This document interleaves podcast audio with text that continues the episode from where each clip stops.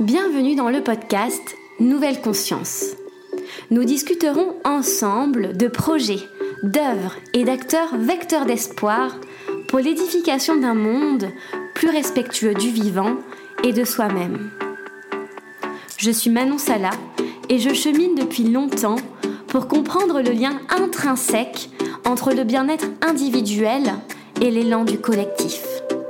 Je vous invite à me joindre dans ce jeu de pistes de semer ensemble les indices vers une nouvelle conscience.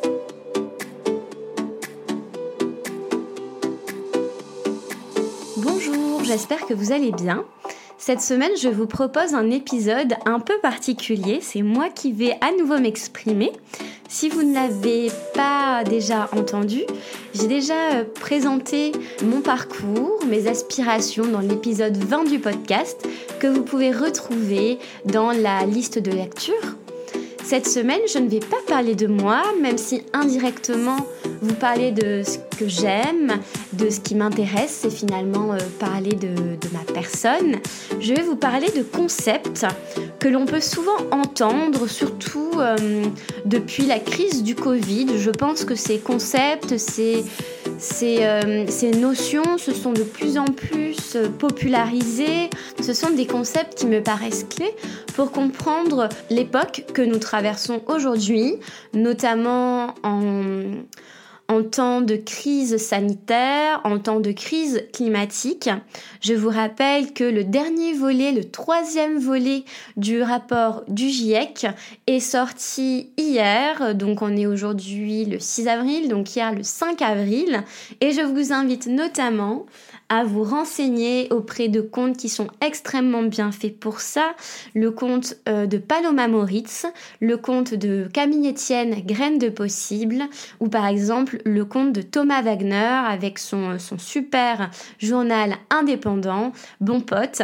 Je vais vous écrire toutes les références euh, dans les notes de ce podcast, puisqu'il y en aura plusieurs, puisque vous m'avez également beaucoup demandé euh, des idées de livres, d'œuvres, de documentaires pour mieux comprendre les enjeux que nous allons aborder aujourd'hui, que je vais vous mentionner maintenant. Je vais euh, arrêter euh, le suspense et toutes les notes, toutes les références datées, nommées bien sûr par le nom de l'auteur ou de l'autrice, seront indiquées dans les notes du podcast. Donc tout d'abord, je voulais vous remercier de vraiment de me faire cet honneur d'écouter tous les épisodes.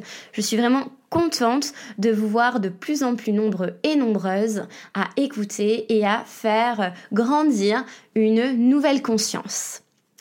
Donc pour commencer, donc euh, un vous expliquer la structure de cet épisode. Il sera développé en trois grandes parties. Cet épisode se veut court, je le veux concis et vraiment simplifié pour que ces notions fondamentales soient accessibles à tous et à toutes. Mon rêve, ce serait également de pouvoir les exprimer auprès de jeunes publics et je suis en train de réfléchir à ça, comment faire euh, infuser, immerger ces thématiques euh, dans l'enseignement. C'est vraiment euh, le sujet qui me tient particulièrement à cœur et je vous en dirai plus dans les prochains mois sur comment je compte m'y prendre. La première partie que nous allons aborder concerne l'Anthropocène. Euh, qu'est-ce que c'est que l'Anthropocène? Quand avons-nous introduit cette notion, puisque c'est une notion extrêmement récente et qui n'est pas acceptée par l'ensemble de la communauté internationale? Donc ça, ce sera la première partie. N'ayez pas peur, vraiment. Je, suis consciente que ça peut un peu effrayer, mais c'est très facile à comprendre. C'est très très euh, naturel. Vous allez voir, on va faire un petit détour par l'étymologie, par la construction historique de ce terme, et vous verrez que c'est très récent et donc que ça nous concerne tous, et donc on peut tous le comprendre. Ensuite, on fera un détour sur euh, la pensée complexe dont un des chefs fondateurs, un des vecteurs, un des, des euh, oui, des grands écrivains, des grands penseurs de cette pensée, c'est Edgar Morin. Et c'est vrai que moi, quand j'ai découvert la pensée complexe, ça a été un peu une forme de eureka. Je me suis dit, ok, tout ce que je sens, ça existe, c'est un objet de recherche. Et qui dit objet de recherche dit une reconnaissance. Malheureusement, puisque notre société fonctionne beaucoup sur les savoirs technicistes, euh, scientifiques, c'est-à-dire un savoir voilà qui fait un objet de science, d'une reconnaissance sociale, économique économique, politique et bien sûr culturel. Et ouf, c'est le cas avec la pensée complexe, ce qui peut espérer, euh, peut laisser entendre, sous-entendre une, une acceptation et peut-être un jour une institutionnalisation. Je l'espère. Et c'est également un de mes sujets de prédilection de comment insérer la pensée complexe dans l'éducation. Ensuite, nous terminerons sur comment justement intégrer ces thématiques. Donc il y a sept savoirs nécessaires à la pensée complexe sur comment les introduire dans notre vie tous les jours. Qu'est-ce que ça sous-entend d'un point de vue philosophique, épistémologique? Donc l'épistémologie, c'est-à-dire la science de la science, c'est-à-dire comment comprendre les savoirs et les introduire dans notre vie quotidienne parce que pour moi savoir c'est pouvoir et ce n'est pas réservé à une élite au contraire c'est en fait en ayant pleinement connaissance de ce que l'on sait on peut comprendre son, son origine sa construction et on peut développer un esprit critique donc voilà, ce sont les trois axes de cet épisode. J'espère que ça vous donne d'ores et déjà envie de vous plonger dans ces trois notions. En tout cas, voilà, ne vous inquiétez pas, euh, je vais vraiment faire en sorte que ce soit accessible. Donc, pour commencer, en ce qui concerne l'Anthropocène, on va commencer par une citation de Buffon, euh, qui était un naturaliste un naturaliste, un biologiste français, qui dit en 1778, dans son œuvre Les époques de la nature, cette phrase suivante qui donne une bonne accroche pour comprendre l'Anthropocène et sa définition. La face entière de la Terre porte aujourd'hui l'empreinte de la puissance de l'homme. Donc, on va déjà revenir à son étymologie, c'est-à-dire son origine sémantique. Anthropocène, ça vient de l'anglais anthropocene, qui est composé à la fois du préfixe anthropos, qui en grec signifie l'être humain, l'homme avec un grand H, donc être humain et être humaine, et sen, ça vient de kainos en grec, qui signifie récent, nouveau. Le terme anthropocène a été créé dans les années 1980 euh, par l'écologiste Eugène Sturmer, qui est aujourd'hui décédé.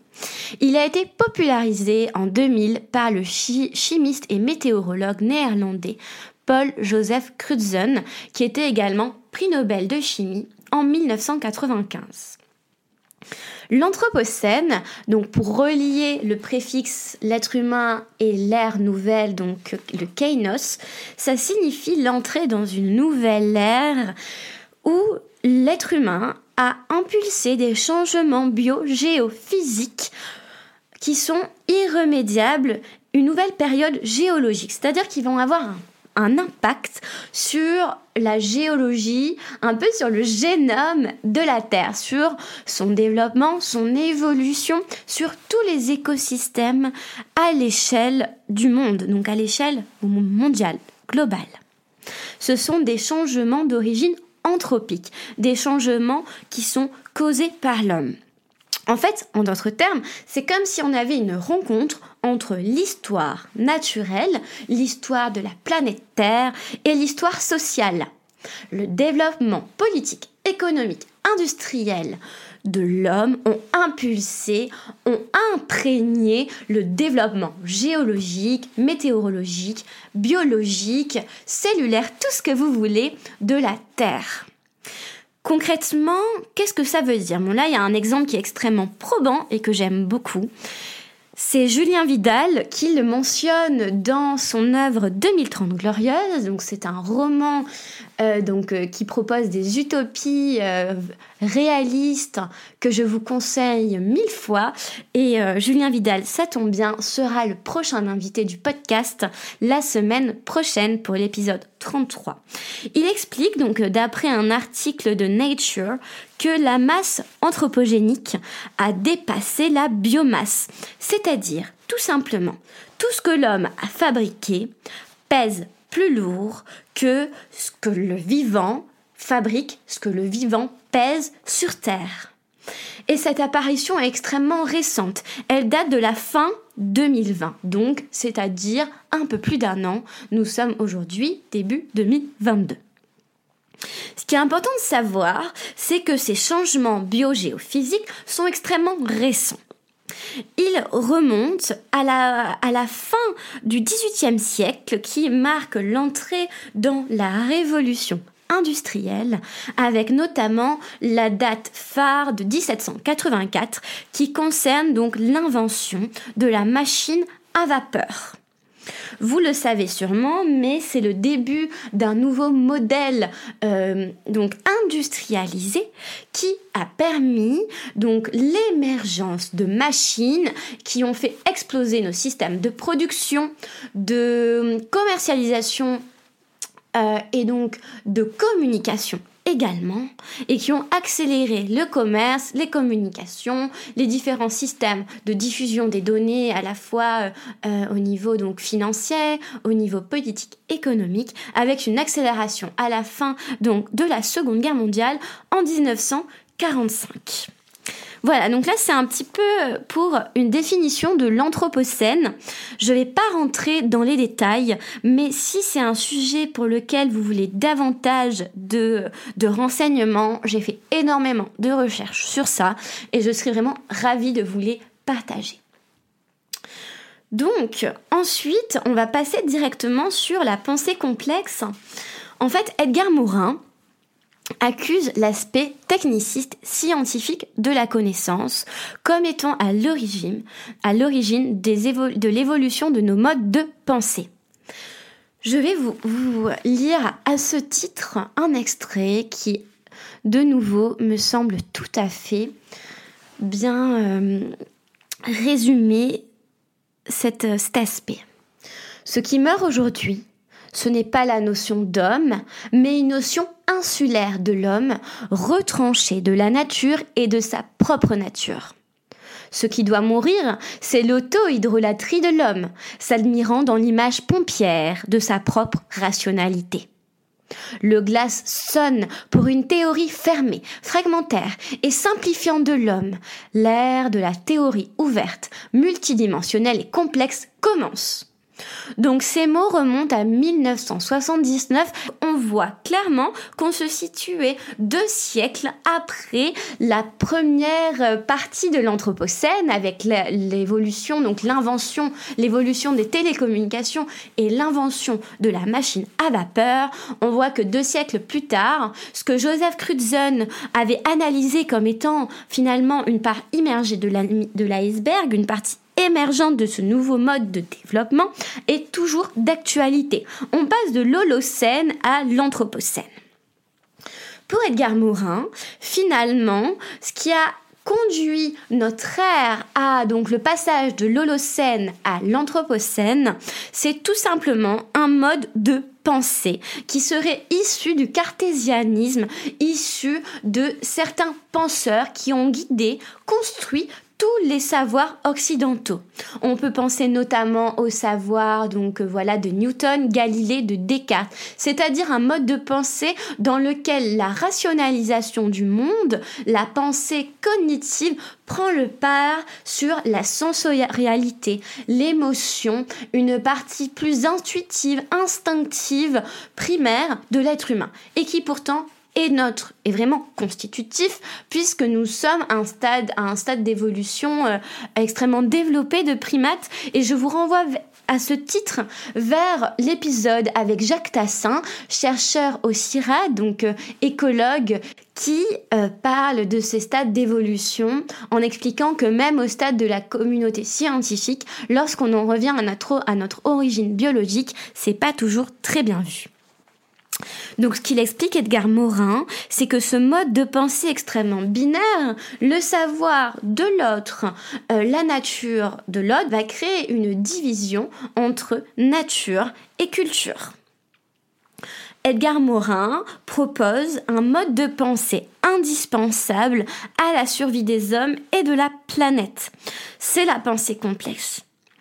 Ce mode de pensée n'est pas réservé aux spécialistes. C'est un mode de pensée qui va créer un sursaut civilisationnel pour reprendre ces mots. Il ne s'agit pas de remplacer un mode de pensée par un autre, il ne s'agit pas de supprimer l'existant par un nouveau mode d'être, de faire et de penser le monde, il s'agit en fait de fournir de nouveaux éléments de réponse pour nous écologiser. Là, je fais encore référence à Bruno Latour. Nous écologiser, ça veut dire nous reterrestrer et ainsi relever les défis liés à l'Anthropocène. Je fais ici référence aux sept savoirs nécessaires à l'éducation du futur qui a donné naissance à de magnifiques conférences d'Edgar Morin et également un essai euh, que vous pouvez retrouver très facilement dans vos librairies en ce qui concerne les sept savoirs du, euh, donc pour l'évolution euh, de l'éducation du futur. Il y a de très belles vidéos sur YouTube, vous inquiétez pas, c'est tout à fait digeste et je vais vous donner, j'espère, envie d'aller un peu étoffer ces sujets. Un autre extrait de Morin, donc 2017. Euh, la réforme de la connaissance et de la pensée dépend de la réforme de l'éducation, qui dépend de la réforme de la connaissance et de la pensée. La régénération de l'éducation dépend de la régénération de la compréhension qui dépend de la régénération de l'éros qui dépend de la régénération des relations humaines lesquelles dépendent de la réforme de l'éducation. Bon, il y a beaucoup d'accumulations dans ce pavé qui date euh, de 2017 et le mot régénération revient souvent. Donc voyez à quel finalement, la pensée complexe peut se résumer par cette thématique, par ce terme de régénérer. Donc régénérer, ça veut pas dire détruire, ça veut pas dire opposer, ça veut pas dire diviser, ça veut dire partir de ce qui existe déjà, le fructifier pour lui donner une autre façon de d'évoluer, de lui donner une nouvelle essence, une nouvelle naissance, une renaissance par rapport au préexistant. Edgar Morin nous propose sept défis pour relever les différents stades de la pensée complexe et les différents défis de l'éducation. Déjà, il nous explique que nous sommes des êtres de relation. Ce sera son défi numéro un. Nous sommes des êtres de relation. Pour ça, il est important d'être conscient de notre interdépendance comme faisant partie d'un grand tout. Notre nouveau rapport au monde, dans un rapport sensible, permet de nous faire la, transition vers le défi numéro 2, de redonner sa place au sujet. Il s'agit de repositionner l'être humain au sein de la triade individu, société, espèce avec au milieu la société. C'est-à-dire que la société est composée d'individus donc, issus donc de l'espèce Homo, mais également de plein d'êtres vivants issus d'espèces différentes, extrêmement diversifiées. C'est quand même elles qui ont permis l'émergence de la vie sur Terre, de son développement et de notre place telle que nous sommes aujourd'hui. En redonnant cette place au sujet, nous permettons de nous repositionner dans notre corps en tant qu'être de sensation et de relation, en convivialité avec le non humain.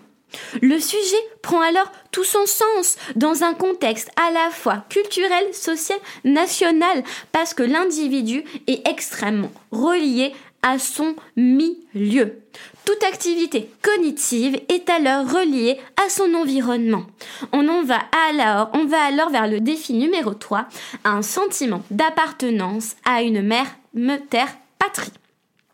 Pour cela, il est nécessaire, selon Edgar Morin et selon les autres auteurs de la pensée complexe, de rendre compte d'une réalité qui est différente d'une façon d'exister isolée. Nous sommes tous des êtres de relation.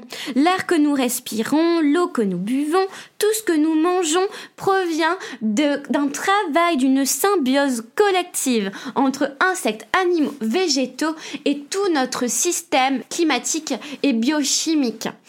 Pour que les conditions de viabilité sur Terre se développent, nous avons besoin de, cette interdépendance, de cette interreliance, de cette translinéarité qui nous emmène vers le défi numéro 5 qui concerne une éthique du genre humain que je lis avec un autre défi, enseigner la condition humaine.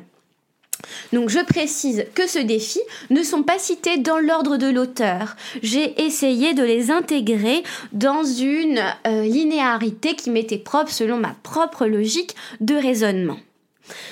Donc, l'éthique du genre humain, donc liée au défi de la condition humaine, c'est finalement développer une forme d'écologie profonde qui s'opposerait à une écologie superficielle pour développer les propos de Arne Ness.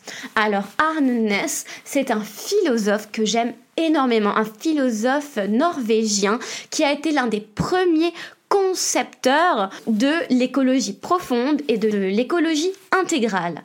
Alors, qu'est-ce que c'est l'écologie intégrale? Je vais pas pouvoir vous faire un développement extrêmement précis parce que, ben, comme vous pouvez le voir, j'ai tendance un peu à m'emballer. Si ça vous intéresse, dites-le moi et je vous ferai un épisode uniquement consacré à l'écologie intégrale. Et puis dans tous les cas, comme c'est un des sujets que j'adore, je pense que je ferai forcément un épisode dessus. Mais si je vois que vous êtes vraiment intéressé, je le ferai de façon accélérée. L'idée, c'est de développer une éthique écologique et une identité écologique. Donc, Arnès est vraiment repris par tous les chercheurs de l'écoformation. Là, donc, je vous renvoie vers les chercheurs Dominique Quitro, une chercheuse incroyable euh, que j'aimerais que je vais sûrement interviewer sur mon podcast en mai-juin. Je vous renvoie également vers les recherches de Pascal Galvani, notamment son livre sur l'auto-formation et la connaissance de soi et plus globalement vers tous les travaux donc du groupe de recherche en écoformation qui sont localisés à Tours, euh, le greffe hein, et avec notamment euh, Gaston Pinault. Là encore, si ce sont des sujets qui vous intéressent, euh, donc je vais sûrement les aborder et je pourrais faire aussi un épisode dédié à l'écoformation. En tout cas, l'idée c'est donc d'une écologie profonde qui, qui va s'opposer à une écologie superficielle. C'est en fait vraiment s'imaginer, s'identifier à notre terre, la terre comme seul lieu de notre liberté.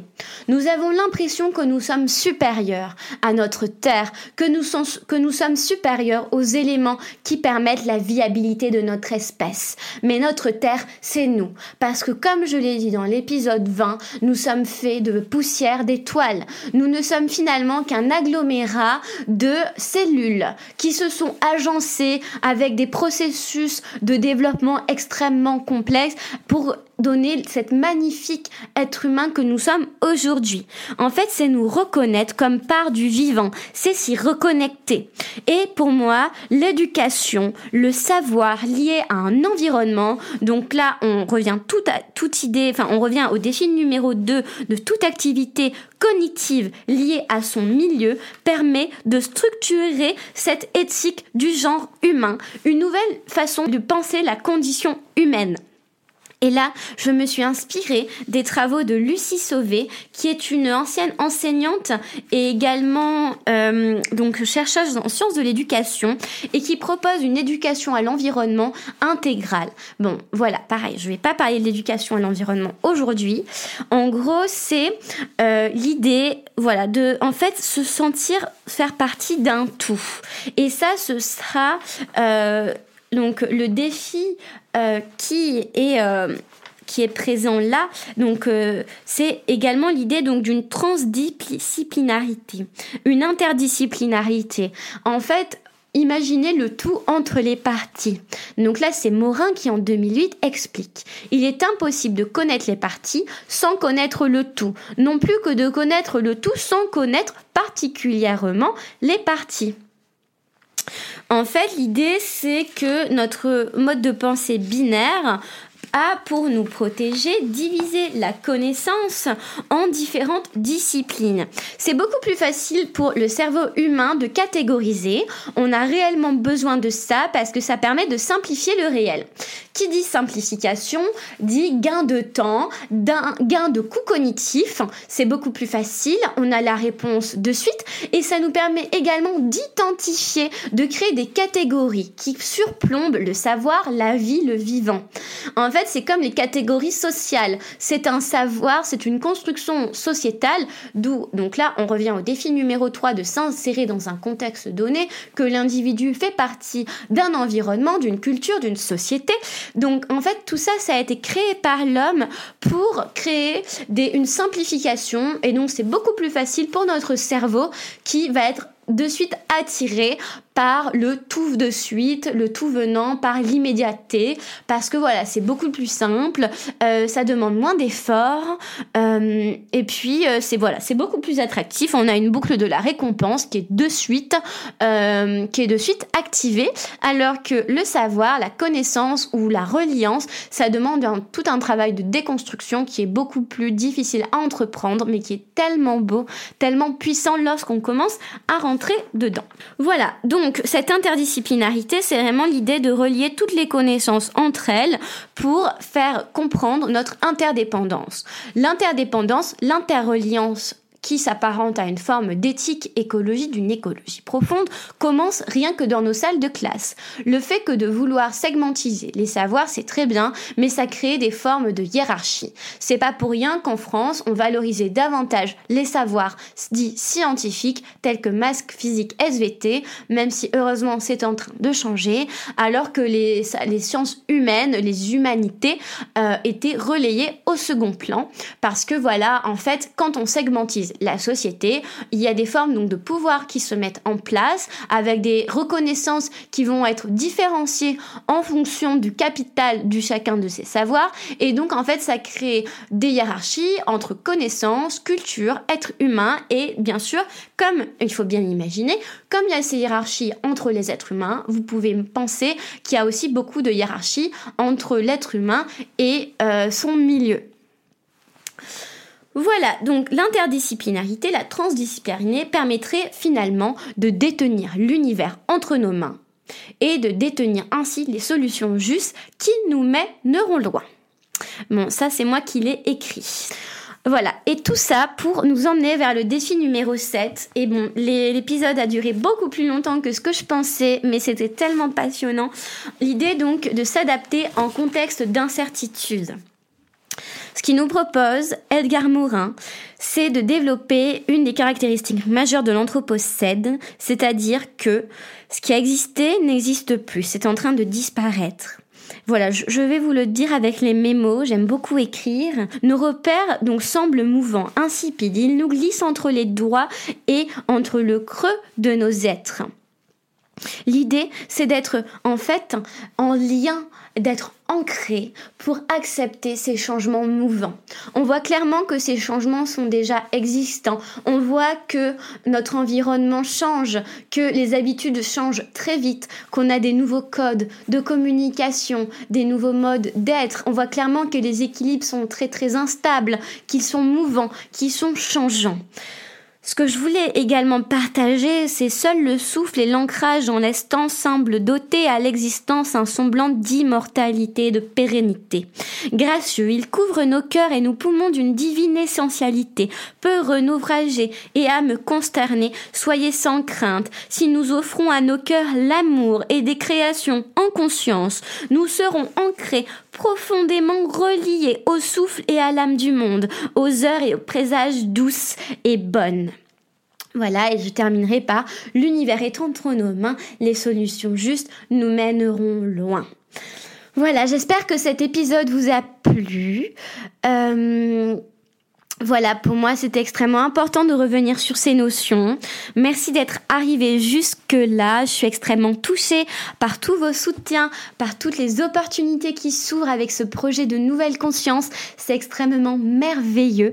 N'hésitez pas à me suivre, du coup, voilà, sur la page Instagram du podcast où, euh, bon, tant bien que mal, j'essaie de relayer euh, les différentes évolutions du podcast, mes engagements, et je vous en dirai plus dans quelques mois sur l'évolution des choses.